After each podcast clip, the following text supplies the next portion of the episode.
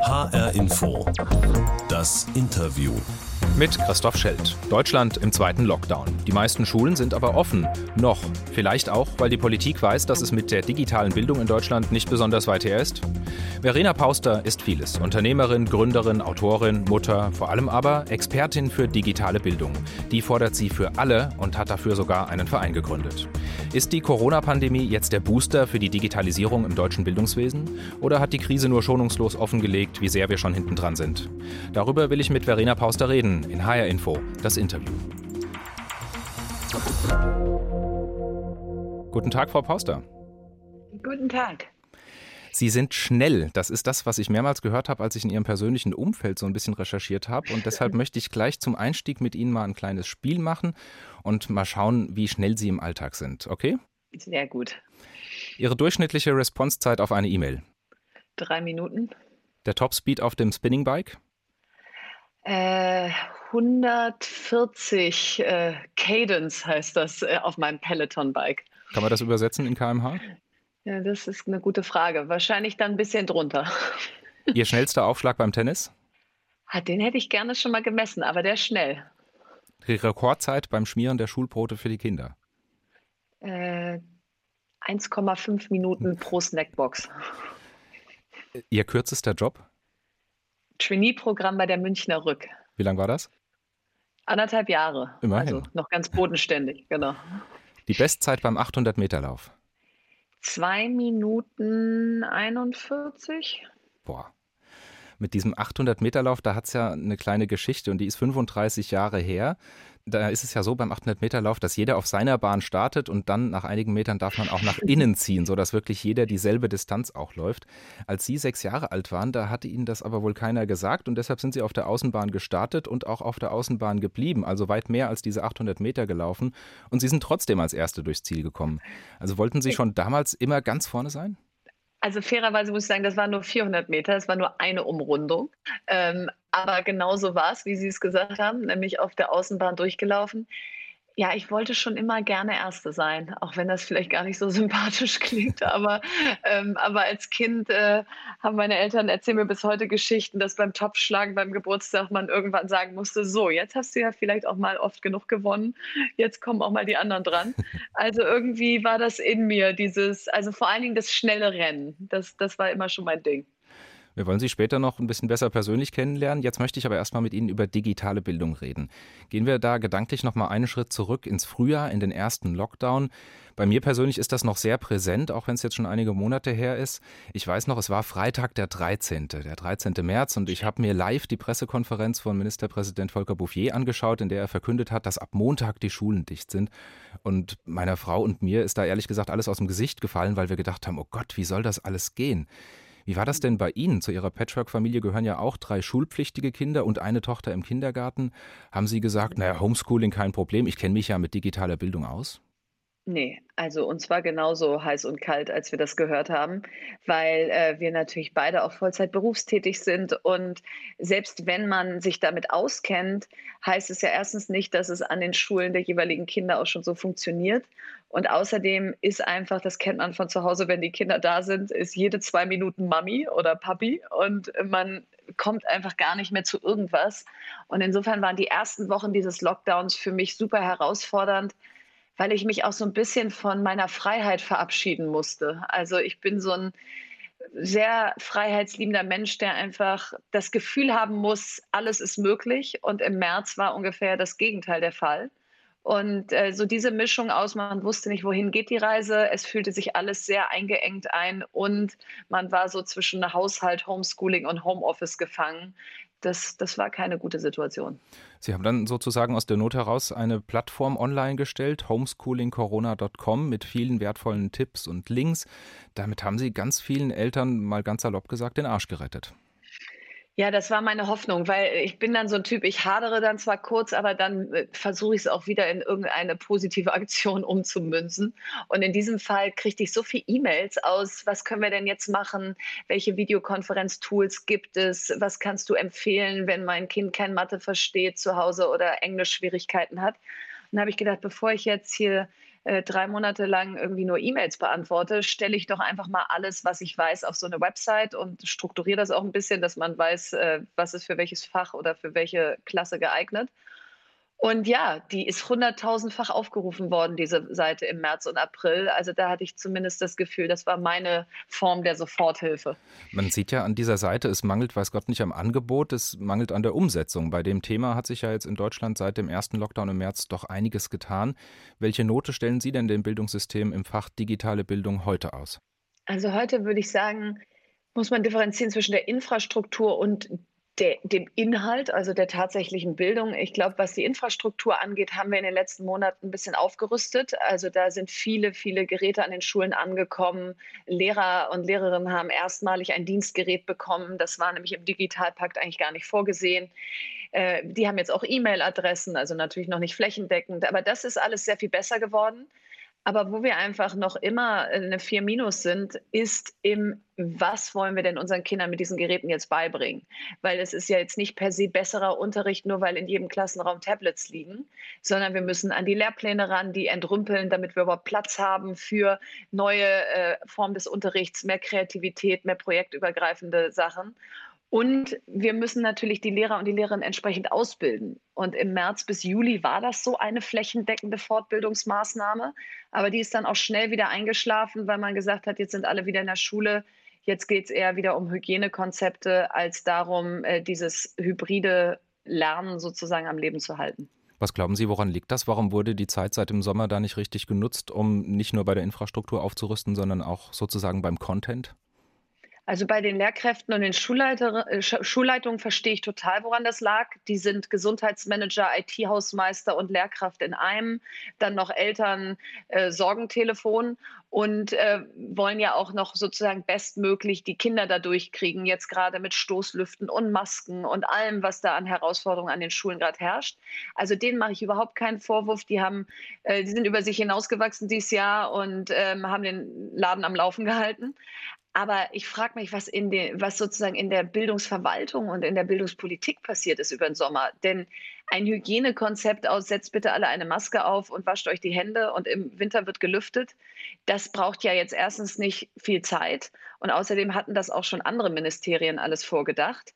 Und da wäre mein Anspruch gewesen, sich über den Sommer hinzusetzen und zu sagen, so, wir schreiben jetzt Positivlisten, auf denen steht drauf, was die Schulleitungen einsetzen dürfen an Hardware und Software in der Schule wir geben ihnen mehr Freiheit, das selber entscheiden zu können.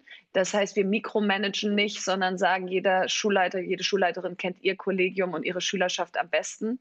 Und wir bieten ein Online-Portal an mit Fortbildung und, und so einer Eltern äh, Lehrersprechstunde, wo einfach Antworten gegeben werden auf all die Fragen, die Lehr Lehrkräfte jetzt gerade im Hybridunterricht haben.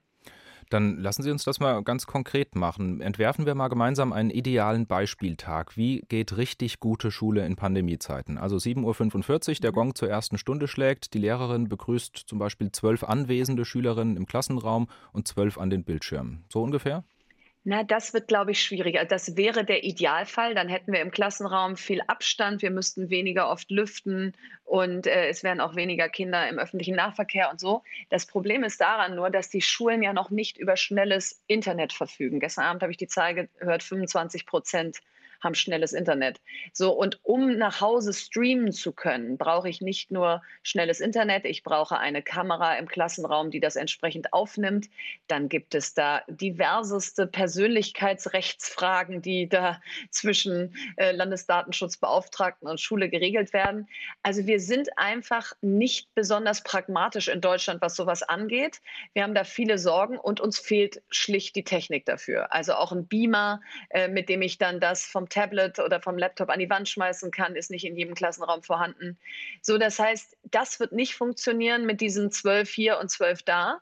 Aber was ich natürlich viel besser machen könnte, ist zu sagen, ähm, ich schicke diejenigen nach Hause, die zu Hause perfekt ausgerüstet sind und gebe denen eine Art Tagesplan und die entsprechenden Tools und dann ein Check-in, äh, den ich mache in den Pausen äh, mit den Kindern zu Hause. Und die in der Schule sind diejenigen, die zu Hause keine Geräte haben, die keine Eltern haben, die sich zu Hause kümmern können oder betreuen können. Und das mal zumindest wäre, wäre so eine Maßnahme gewesen, die hätte kein Geld gekostet, zu sagen, die, die in der Schule sind, müssen da auch sein und die, die zu Hause sind, können da sein, weil sie da Infrastruktur und Betreuung haben.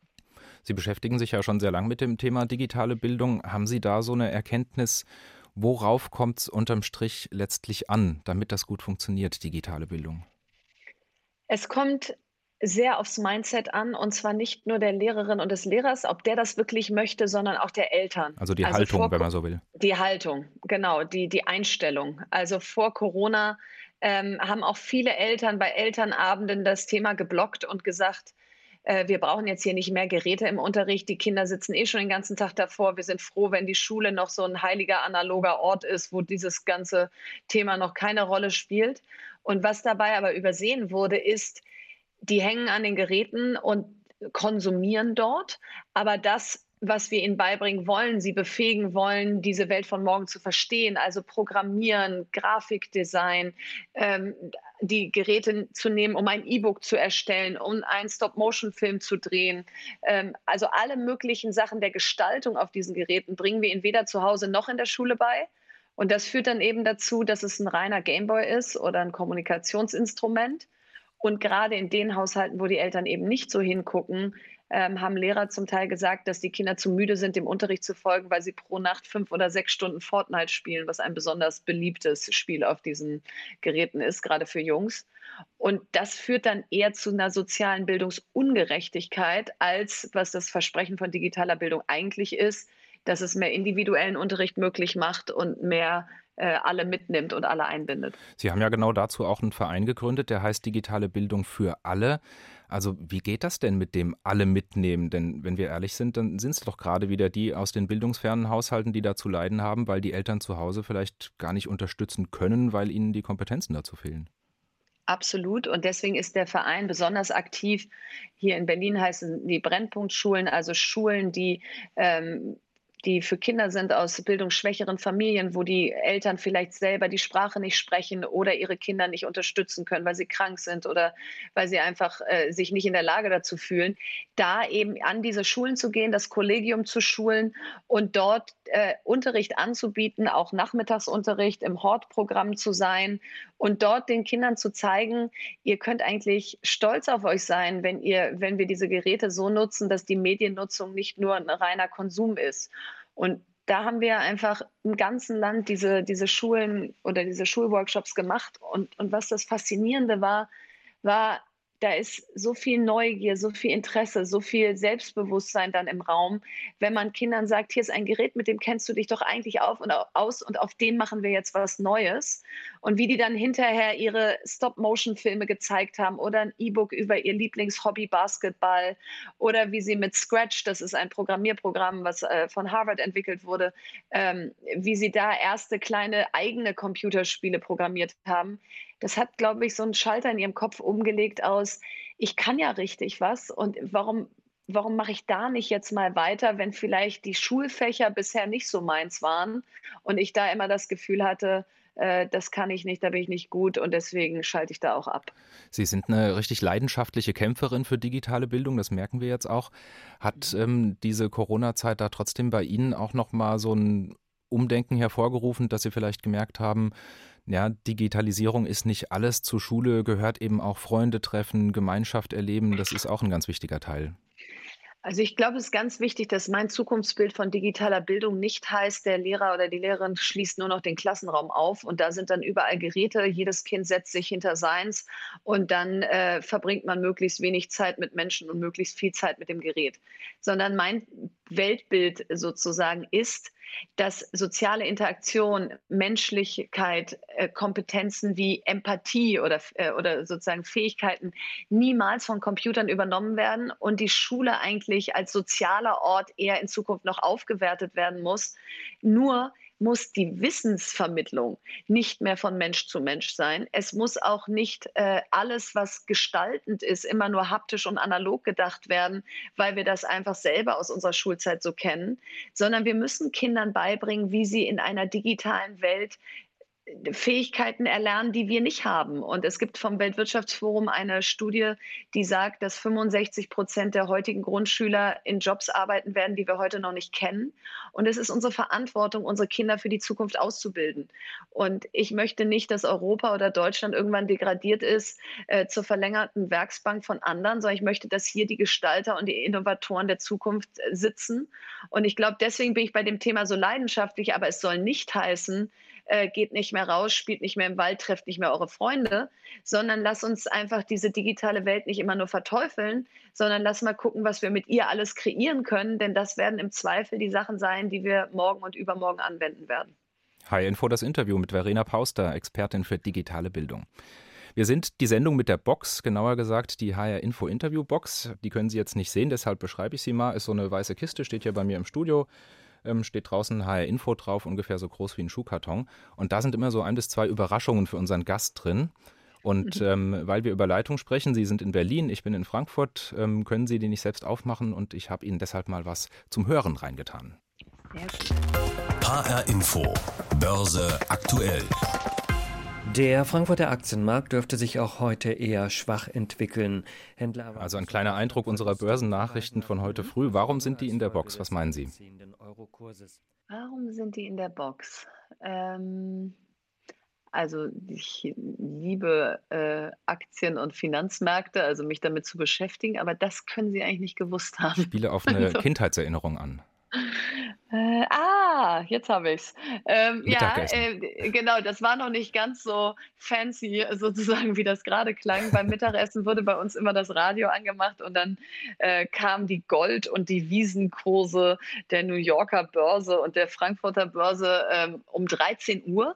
Und das war immer die Zeit, wo wir eigentlich alle zusammen beim Mittagessen saßen, auch mit meinen Eltern. Also mein Vater kam dafür auch aus dem Büro. Nur kam er dann, setzte sich hin und sagte, seid mal bitte alle leise, wir hören jetzt die Börsenkurse. Und dann saßen wir da und äh, haben fröhlich oder weniger fröhlich vor uns hingegessen und uns das angehört. Ich weiß jetzt nicht, ob daraus diese Leidenschaft entstanden ist. Als Kind fand ich es ein bisschen nervig. Aber zumindest zeigt, Sie kommen aus dem Unternehmerhaushalt. Kann man also sagen, dieses unternehmerische Denken, das war Ihnen irgendwie schon in die Wiege gelegt? Total. Also meine Eltern sind beide Unternehmer. Ähm, meine Mutter hat sich, als ich kleines Kind war, selbstständig gemacht und ihr eigenes Unternehmen aufgebaut. Mein Vater hat das Familienunternehmen übernommen und geführt. Und es ging beim Mittag- und beim Abendessenstisch eigentlich immer darum, wie geht's weiter, was ist morgen, was müssen wir noch organisieren, welche Rechnungen sind nicht bezahlt äh, und, und, und. Und man konnte sich dem eigentlich förmlich gar nicht entziehen. Und ich glaube, entweder hätte das bedeutet, dass man es irgendwann genau anders haben möchte oder es genau so toll fand. Und bei mir war letzteres der Fall. Ja, warum war das denn so? Sie hätten es ja vermeintlich auch leichter haben können und in dieses Familienunternehmen einsteigen können. Delius, das ist Ihr Mädchenname und das ist in Bielefeld auch ein Begriff in Ostwestfalen, eine große Firma für technische Textilien. Sie haben es gesagt, die Mutter ähm, selbstständig als Innenausstatterin. Also Sie hatten da quasi schon einmal den Traditionsbetrieb, einmal sowas wie Start-up, auch wenn das damals noch nicht so hieß. Mhm. Ähm, hätte Sie das nicht gereizt, eins davon oder sogar beides zusammen fortzuführen? Ich glaube, ich hatte immer Sorge, so das Leben meiner Eltern nachzuleben. Und nicht, weil die kein schönes Leben haben, sondern das ist ihr Leben. Und das haben sie sich genauso ausgesucht. Und ähm, ich wollte aber erstens nicht wissen, wo bin ich in 30 Jahren oder gar 10. Also ähm, das hat mich schon immer abgeschreckt, diese Frage, weil wenn ich das heute schon wüsste, wäre mir heute schon langweilig. Und deswegen wollte ich meinen eigenen Weg gehen. Und äh, das ist gar nicht so einfach als Unternehmertochter, weil man natürlich ähm, irgendwie, ich will nicht sagen, zum Erfolg verdammt ist, aber wenn man nicht den Weg in das äh, Unternehmen einschlägt, dann, ähm, dann macht man sich schon sehr viel Druck, dass es dann halt auch auf einem anderen Weg klappen muss. Und man kann Unternehmertum nicht erzwingen oder eine, eine, erfolgreiche Gründung. Und die scheitert mal mindestens so oft, wie sie erfolgreich ist. Insofern habe ich da mir auch am Anfang ordentlich die Hände verbrannt. Und nichtsdestotrotz war es immer klar, ich möchte es selber schaffen. Ich möchte einen eigenen Weg haben. Ich möchte nicht die Tochter von nur sein. Da hatte ich immer schon eine große Freiheit in mir sozusagen, die ich gesucht habe. Und dann wollten Sie gründen, aber wie Sie sagen, Sie sind auch erstmal ordentlich auf die Nase gefallen. Sie haben in Ihrem Buch Das neue Land diese Szene beschrieben. Es ging um eine Saft- und Salatbar, die letztlich nie Realität wurde. Erzählen Sie mal. Genau, die hatte ich in New York gesehen. Da gab es die 2003 schon solche Salatbars, wo man sich da alles so selber zusammenstellen konnte, wie später dann hier überall an jeder Ecke. Und ähm, ja, und ich habe das zusammen mit einer Partnerin gegründet und wir haben uns die Hacken abgelaufen in den Innenstädten und wir haben nach der besten Ladenfläche gesucht. Und wir haben das, glaube ich, das Ganze überkompliziert oder zu sehr verkopft. Also wir wir waren null kompromissbereit bei, wie die Ladenfläche vom Schnitt her ist. Äh, wir hatten irgendwie genaue Analysen, in welcher Straße sie sein muss, damit wir dann auf die maximale Frequenz der Mittagessen kommen und so. Statt einfach zu sagen, macht doch mal auf, probiert's mal aus. Und wenn ihr dann da noch nicht genug Salat pro Stunde verkauft, dann kann man ja danach die bessere Fläche suchen. Aber so könnt ihr wenigstens mal das Konzept verproben. Und wir sind ehrlich gesagt in Schönheit gestorben, weil wir dann nach zwölf Monaten, da hatten wir uns so eine Reißleine gesetzt, gesagt, wenn nach zwölf Monaten kein Laden offen ist, dann hören wir auf, weil auch das Geld dann ausgeht. Ähm, standen wir da und hatten viel Theorie und wenig Praxis. Und das habe ich mir dann für die Zukunft hinter die Ohren geschrieben. Nicht immer zu viel versuchen zu theoretisieren, sondern einfach mal machen. Ist das Ihrer Meinung nach so ein generelles Problem in der deutschen Gründerkultur im Unternehmertum? Fehlt so der, der richtige Spirit, so dieses einfach mal machen? Total. Also wir trauen uns zu wenig in Deutschland. Wir, wir brauchen erst Studien und Langzeitstudien und am besten noch irgendwas aus der Forschung. Und auf keinen Fall kann man es einfach mal so ausprobieren und mal gucken, wohin es geht. Also klar kann man, sieht, ja, sieht man ja in der Gründerszene, aber es ist nicht unser erster Impuls, dass wir einfach mal reinspringen ins Risiko. Das sieht man an unserer niedrigen Aktienquote, die wir in diesem Land haben. Das sieht man einfach daran, dass wir Sicherheit über ähm, Chance stellen, weil wir bei Chance immer denken, das Risiko sei höher. Und das versuche ich einfach, also nicht nur, dass ich es anders sehe selber, sondern ich versuche es auch unseren Kindern, aber auch eben äh, jungen Gründern zu vermitteln. Äh, löst mal die Handbremse in eurem Kopf. Also denkt nicht, dass man immer auf Sicht fahren muss, dass man immer alles zu jeder Zeit schon wissen muss, sondern ja, schmeißt euch mal rein in das Risiko, denn es kann ja auch gut gehen. Verena Pauster, Unternehmerin, Gründerin, Expertin für digitale Bildung, zu Gast in H-Info das Interview. Ich würde gerne noch mal zurückkommen zur Box. Da wartet nämlich noch eine zweite Überraschung drin. Da müssen wir jetzt kein großes Ratespiel draus machen, denn diese Dame werden Sie sofort ohnehin erkennen. Das ist Victoria, ihre jüngere Schwester, und die habe ich gefragt, ja, wie ist sie denn so, die Verena? Zusammenfassend, ich bewundere dich für deinen Antrieb, für deine Energie, für deinen Mut, für dein Durchhaltevermögen. Denn es ist ja nicht immer der einfachste Weg, den du gehst. Im Gegenteil. Du gehst in die Themen rein, die brennen und die unbequem sind, sortierst sie neu und das nicht etwa für dich oder für deine Familie, dein Umfeld, sondern größtenteils gleich für unsere gesamte Gesellschaft. Behalt dir deinen Optimismus bei, deine Liebenswürdigkeit, deine Großzügigkeit, deine Empathie.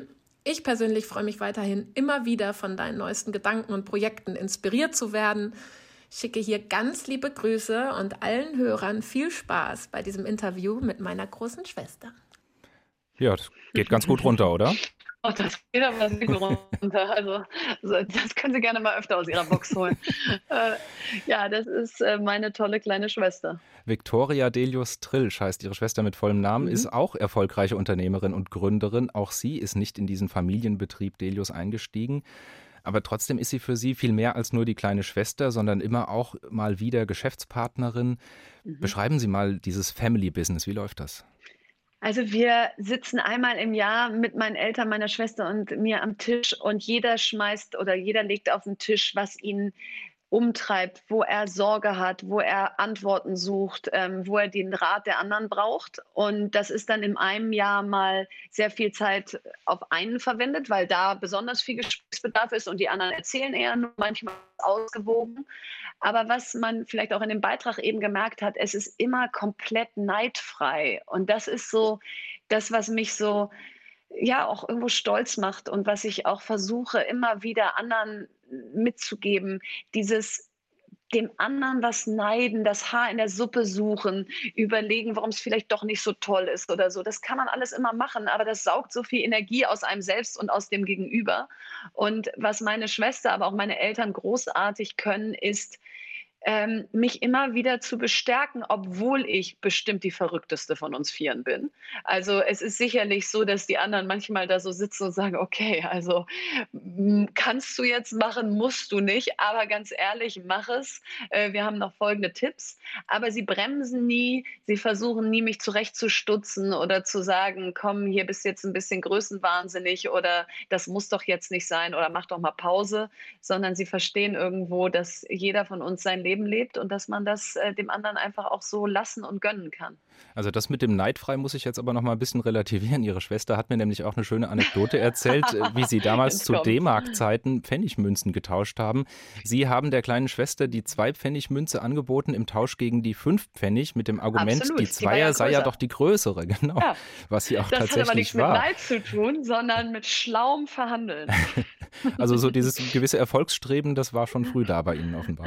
Ja, das klingt jetzt so, als ob ich Menschen immer über den Tisch ziehe. Meine kleine Schwester habe ich tatsächlich oft über den Tisch gezogen. Ich habe sie auch immer in die Stadt laufen lassen und mir Kinderriegel kaufen lassen und die Zeit gestoppt, um ihr irgendwie einen Anreiz zu geben, dass das jetzt eine ganz besonders tolle Aufgabe wäre.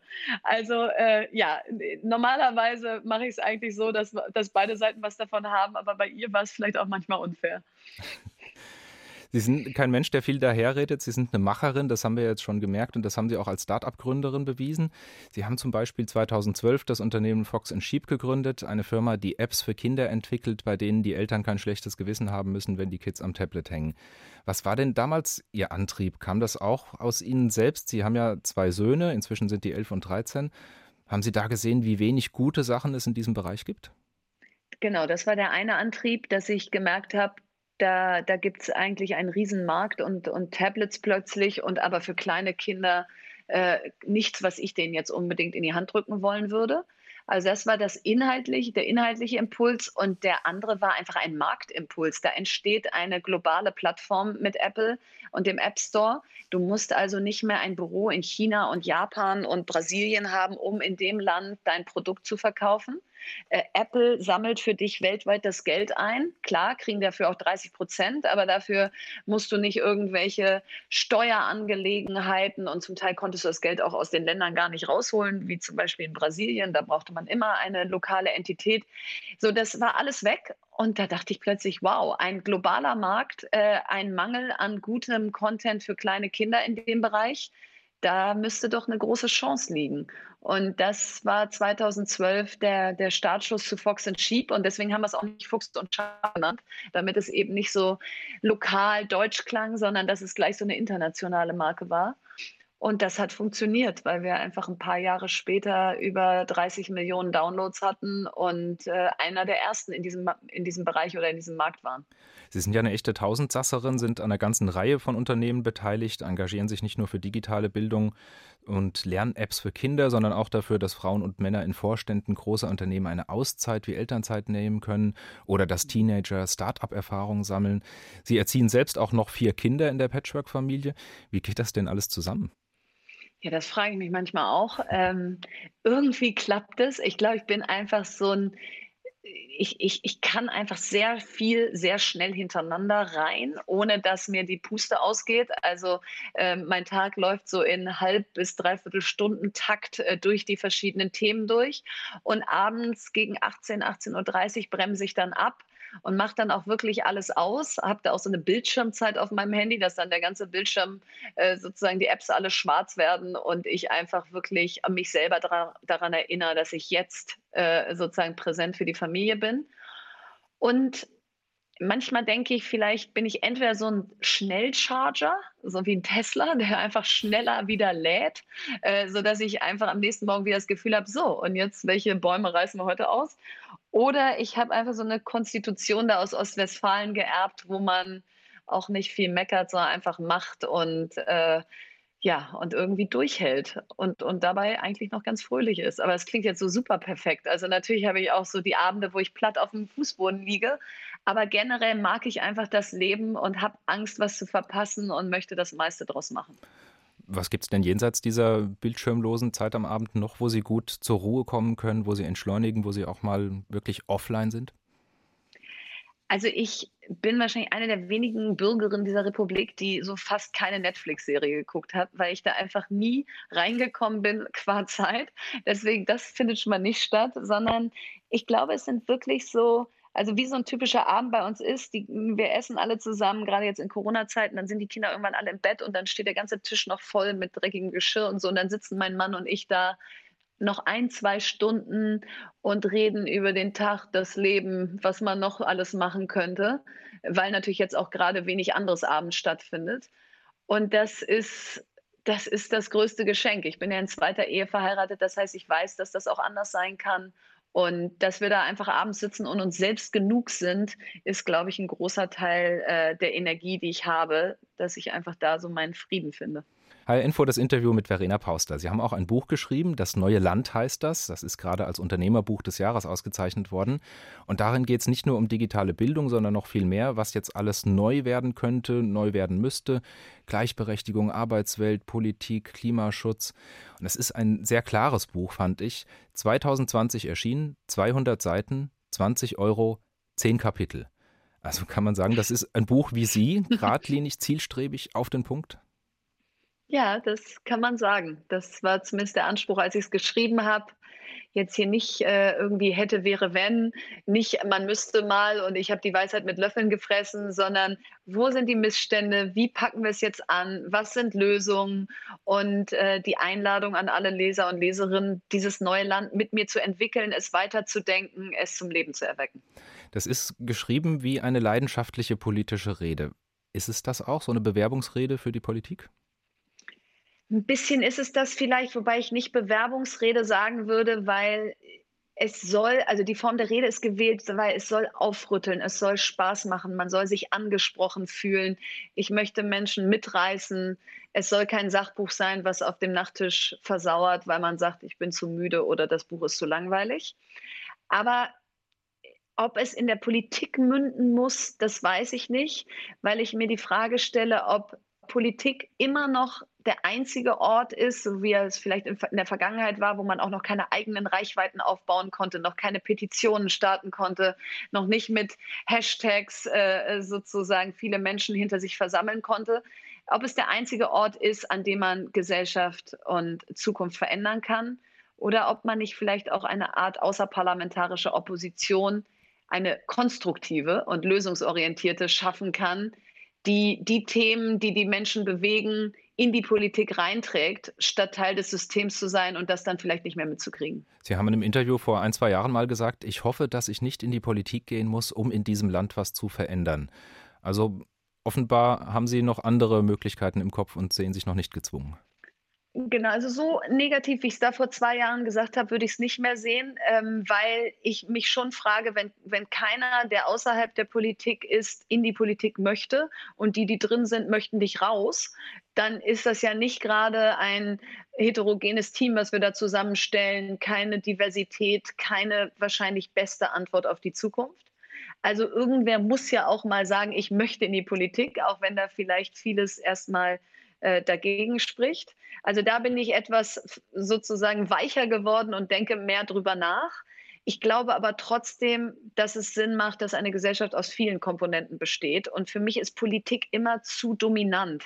Jedes Mal, wenn ein Politiker oder eine Politikerin was sagt, dann, dann berichten alle Medien darüber, egal wie spannend oder unspannend es war. Und wenn sehr schlaue Menschen äh, außerhalb der Politik Dinge sagen, dann, dann müssen sie schon irgendwie auf der Agenda gerade sein. Und das würde ich gerne etwas mehr verändern Richtung viele Menschen in diesem Land haben was zu sagen. Das müssen nicht immer nur Politiker und Politikerinnen sein.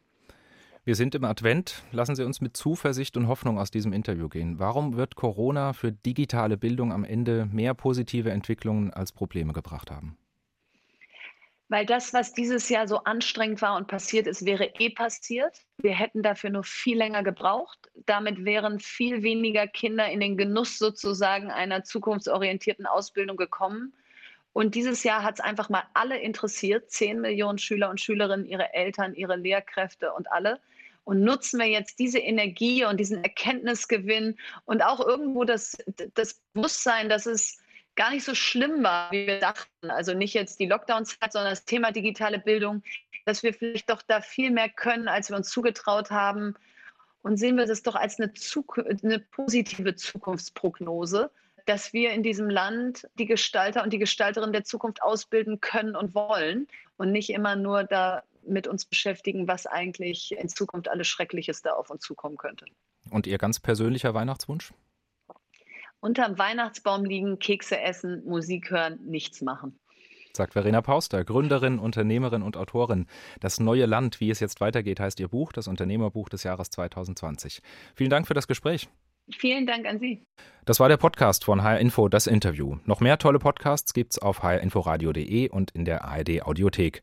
Mein Name ist Christoph Schelt.